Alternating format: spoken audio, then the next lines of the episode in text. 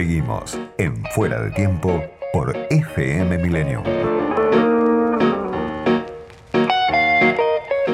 Está en línea ya Eugenio Semino, el defensor de la tercera edad, alguien que conoce perfectamente la situación que vive la mayor parte de los jubilados, porque atiende permanentemente sus reclamos y hace muchos años que trabaja en la defensa de los derechos de los jubilados, de los pensionados. Eugenio, soy Diego Genud, gracias por atenderme. ¿Qué tal? Qué gusto. Para mí también. Lo primero que te pregunto, Eugenio, porque se viene discutiendo y se va a seguir discutiendo seguramente este nuevo proyecto de reforma previsional que manda Alberto Fernández, antes de discutir la fórmula, te, te pido que ubiques, para el que no conoce quizá, cuál es el contexto en el que se da este proyecto de reforma. Leía por ahí algunas declaraciones tuyas que decías, los jubilados perdieron el 40% de su poder adquisitivo en los últimos tres años. ¿Esto es así? Es así ¿Qué fue lo que pasó en estos años? Claro, precisamente es lo que inclusive, invitado por la bicameral que estaba discutiendo la cuestión de la fórmula, les señalaba eh, la necesidad de recomponer esta pérdida que ahora explico. En diciembre del 2017, cuando se da el cambio de fórmula en una tumultuosa sesión del Congreso, Hmm. Ahí los jubilados perdieron seis puntos de su haber porque no le re- reajustaron un trimestre. Y esto no lo digo yo, ya está reconocido por la Corte Suprema en una cantidad importante de juicios, por lo cual es una deuda que tiene el Estado para con lo- los 6 millones de jubilados y pensionados. Sí, les robaron un trimestre, como se dice habitualmente. Efectivamente, aplicación retroactiva de la ley, disparate, pero bueno. 2018 y 2019 perdieron 20 puntos, exactamente el 19.5 de poder adquisitivo respecto a lo que fue la inflación. Ujú. Ahí tenemos 26, que inclusive eh, el actual presidente esto lo manifestó reiteradamente durante su campaña y que planteaba recomponer esos 20 puntos. Sí, Cosa que no ocurrió y en diciembre se decretó una emergencia previsional sí. y se suspendió la aplicación de la fórmula. A partir de ese momento, los reajustes que se fueron dando, marzo, eh, junio, septiembre y ahora diciembre, Sí, se hicieron directamente eh, por decisión del Ejecutivo. Esto lo tenemos cuestionado en la Defensoría a través de un amparo colectivo, en el cual me patrocinaron como defensor Andrés Gil Domínguez y Adrián Trópoli. sí. Ahora te quiero preguntar por el tema de la litigiosidad, que es un tema clave, los juicios contra el Estado. Claro, Pero ahora el gobierno acaba de anunciar este 5% y dice el gobierno, en el año ganan o perciben un aumento de 35,5% los que ganan la mínima, o sea que le van a ganar a la inflación los jubilados que cobran la mínima.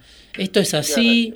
¿No es Eh, así? no. ¿Cómo lo ves vos? Porque el gobierno lo presentó como diciendo, bueno, acá damos una nueva muestra de que nos estamos preocupando por la situación de los jubilados. no, no es, no es así. Los de la mínima pierden mucho menos respecto a la inflación, pero no están ponderados dos meses que, que suelen ser desgraciadamente eh, complicados con la inflación, como son noviembre y diciembre. Sí. Hasta ahora Por estamos en un que- 27% de inflación en, en lo que va del año. Claro. Mm. Así que eh, en realidad eh, sí perdieron bastante porque en el reajuste de junio, de perdón, de marzo, se hicieron, eh, se aplicó un principio muy extraño llamado de solidaridad, no por la palabra, porque eh, el índice que había generado la ley para ese mes era la ley suspendida era el 11.56. Tendrían que haber percibido eso. Claro, las, las mínimas percibieron eso y un poquito más, Mm. pero a partir de los 18 mil pesos se aplicaron índices decrecientes. Por ejemplo, el del 20 mil pesos cobró eh, con un índice del 9 y así sucesivamente hasta llegar a las más altas que percibieron un índice del 3.7. Claro, el que gana apenas por encima de la mínima ya pierde con la inflación. Exactamente. Eso es lo que viene pasando, que es una política en realidad vieja del kirchnerismo, no de achatar la pirámide, como se dice comúnmente. Efectivamente, efectivamente. Y esto lleva a que eh, los mm, de jubilaciones mayores a 20 mil pesos hoy están habilitados a hacer juicio. Nosotros hicimos el amparo colectivo para evitar precisamente lo que ya vivimos con el caso Badaro y demás. Rápidamente con ese reclamo llegamos a la Corte por vía de Persaltum, sí. porque no había jueces en la Cámara, y ahí lo tiene la Corte. Sí. Eso es lo que te quiero preguntar, porque durante los años del kirchnerismo, bueno, 2002-2006, se acható la pirámide, hubo muchos juicios, estos fallos que vos mencionás que hicieron historia, donde la Corte falló a favor de los jubilados, el macrismo después vino, también tuvo como obsesión ajustar sobre los jubilados. Y ahora ya hay demandas contra el gobierno de los Fernández, una de las que, la que vos acabas de mencionar, que vos mismo motorizaste por haber congelado la movilidad. Mi pregunta es si ahora, con esta nueva fórmula que empieza a discutirse, si finalmente se aprueba, puede haber un fallo de la Corte, tanto por, por las demandas de haber congelado durante este año la movilidad, como por el nuevo proyecto. Digo, la Corte tampoco tiene hoy la mejor relación con el gobierno y además tiene una tradición de fallar siempre a favor de los jubilados, ¿no? Sí, eh, solo que maneja sus tiempos políticos propios la Corte. Es decir, este, y los jubilados no suelen tener tiempo, ¿no? Es decir, este, claro. Eh, vimos en el caso Badaro eh, casi un millón que no llegaron a percibir lo que les correspondía, ni por sentencia ni por reparación histórica, que era una quita muy grande también la que sufrían. Eh, Muchos se, se, van muriendo en el camino. Claro. Eh, eh, parece perverso, pero pareciera ser que es un sistema que se compensa de esa forma. Es muy cruel sí. Eh, y aparte muy eh, endeble conceptualmente. Me parece que inclusive lo que estamos discutiendo hoy, Diego, y voy exactamente al punto que interesa, es una cuestión de subsistencia, ¿no?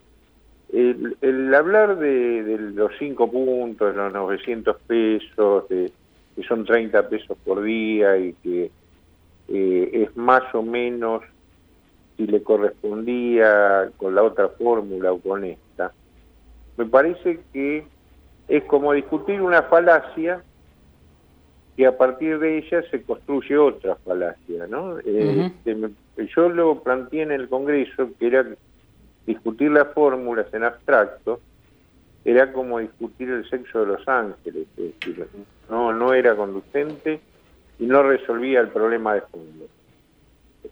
Por lo cual, me parece que el gran debate argentino indispensable es cómo financiar el sistema. Sí, esa es la gran pregunta, porque obviamente estamos presos de una discusión que, que, es muy restringida, ¿no? donde los marcos son muy acotados y siempre se termina cayendo en que el sistema es infinanciable, lo dice el Fondo Monetario, que está planteando obviamente siempre como uno de sus mandamientos esenciales que hay que ajustar sobre el sistema previsional, lo dicen los economistas de la mañana a la noche, lo dicen las fuerzas políticas.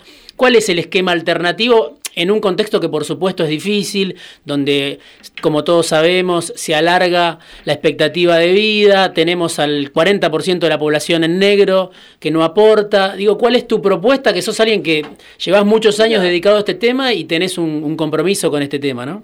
Mira, Diego, eh, eh, primero cambiar el concepto de que el viejo es una carga para el Estado. Hmm. Es decir, mirarlo desde el otro lado, de un reproductor de riqueza a partir del consumo.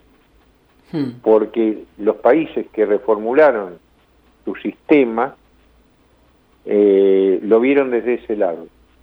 Sí. Eh, acá la biología te ofrece a los 65 años 20 años más de vida plena, con calidad, y sin embargo la economía te aplica un rifle sanitario, por lo cual vos te convertís sí en una carga porque te tienen que cubrir eh, la enfermedad, te tienen que cubrir la, falta de productividad y demás.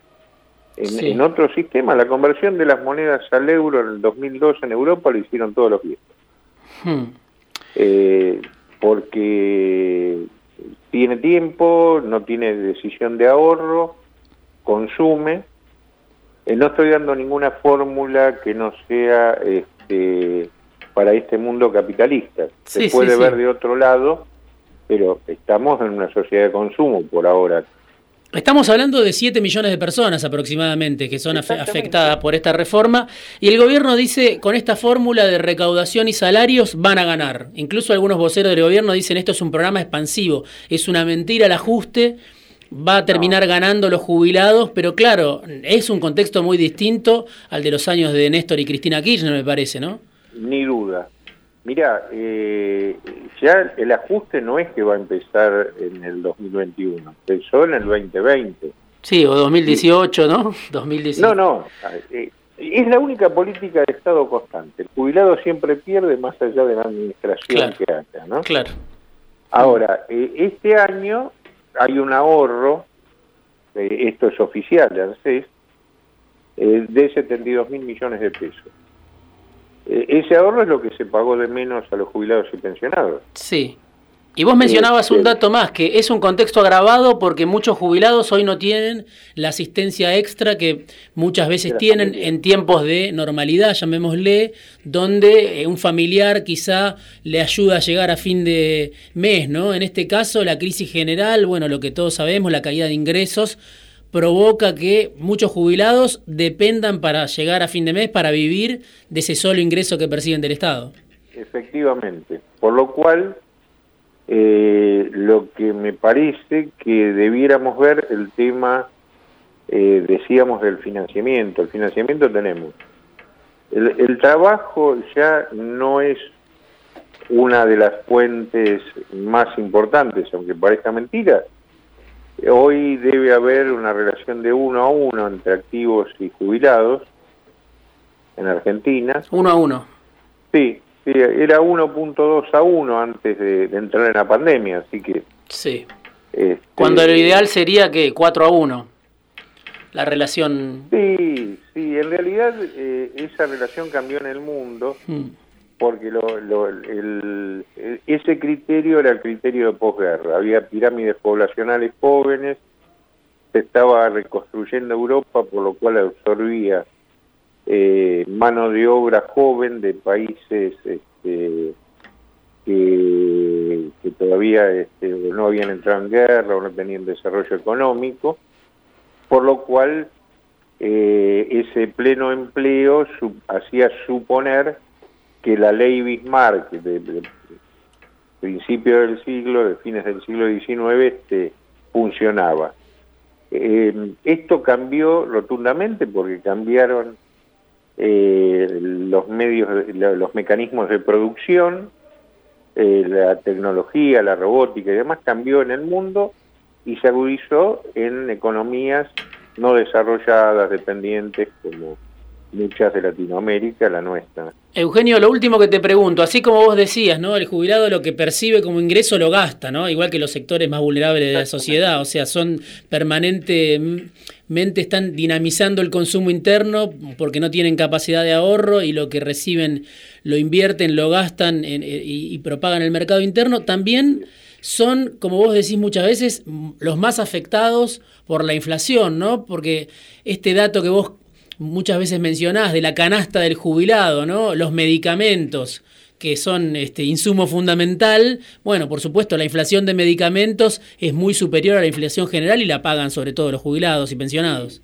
Inclusive en esta etapa, por ejemplo, vimos eh, ciertos rubros que crecieron desmedidamente y que no tenían peso antes, higiene, eh, lo que es transporte, la, imposibilidad de eh, trasladarse en transporte público para el adulto mayor durante estos 7, 8 meses, encareció ese rubro porque tuvo que utilizar taxi, remis, etcétera, etcétera. Entonces, Ante estas eventualidades, yo creo que la, la otra parte, y concluyo, del financiamiento, que son impuestos, y que acá es el IVA de esos impuestos el que más plata pone, el 11% mensual, que es el que más afecta a los pobres, eh, tiene que ser reemplazado, como ocurrió en muchos países, sacaron los impuestos al consumo en el financiamiento y reemplazaron por renta. Sí. Los escandinavos, sobre todo, este, tomaron como casi la principal fuente de financiación eh, renta petrolera en Finlandia, en Noruega. Sí. Es decir, ahora esto es tener un proyecto con una mirada holística de todo el sistema y de todo el país en sí mismo. ¿Cuánto aumentaron los medicamentos? no Porque siempre hay un reverso, los grandes laboratorios eh, generalmente ganan, ¿no? Este, si al jubilado no le alcanza, ¿cuánto aumentaron los medicamentos en el último tiempo? ¿Qué número me puedes dar? En el año el 35%, los de uso general, sí. pero los insumos de farmacia, sí que usa mucho el adulto mayor, por ejemplo, los protectores para incontinencias urinarias no patológicas, sí. aumentaron el 150%. Eugenio, te agradezco mucho este rato en Fuera de Tiempo. Seguramente vamos a volver a hablar. Sos muy amable, como siempre. Te mando un abrazo grande. Eugenio Semino, el defensor de la tercera edad, pasó por Fuera de Tiempo.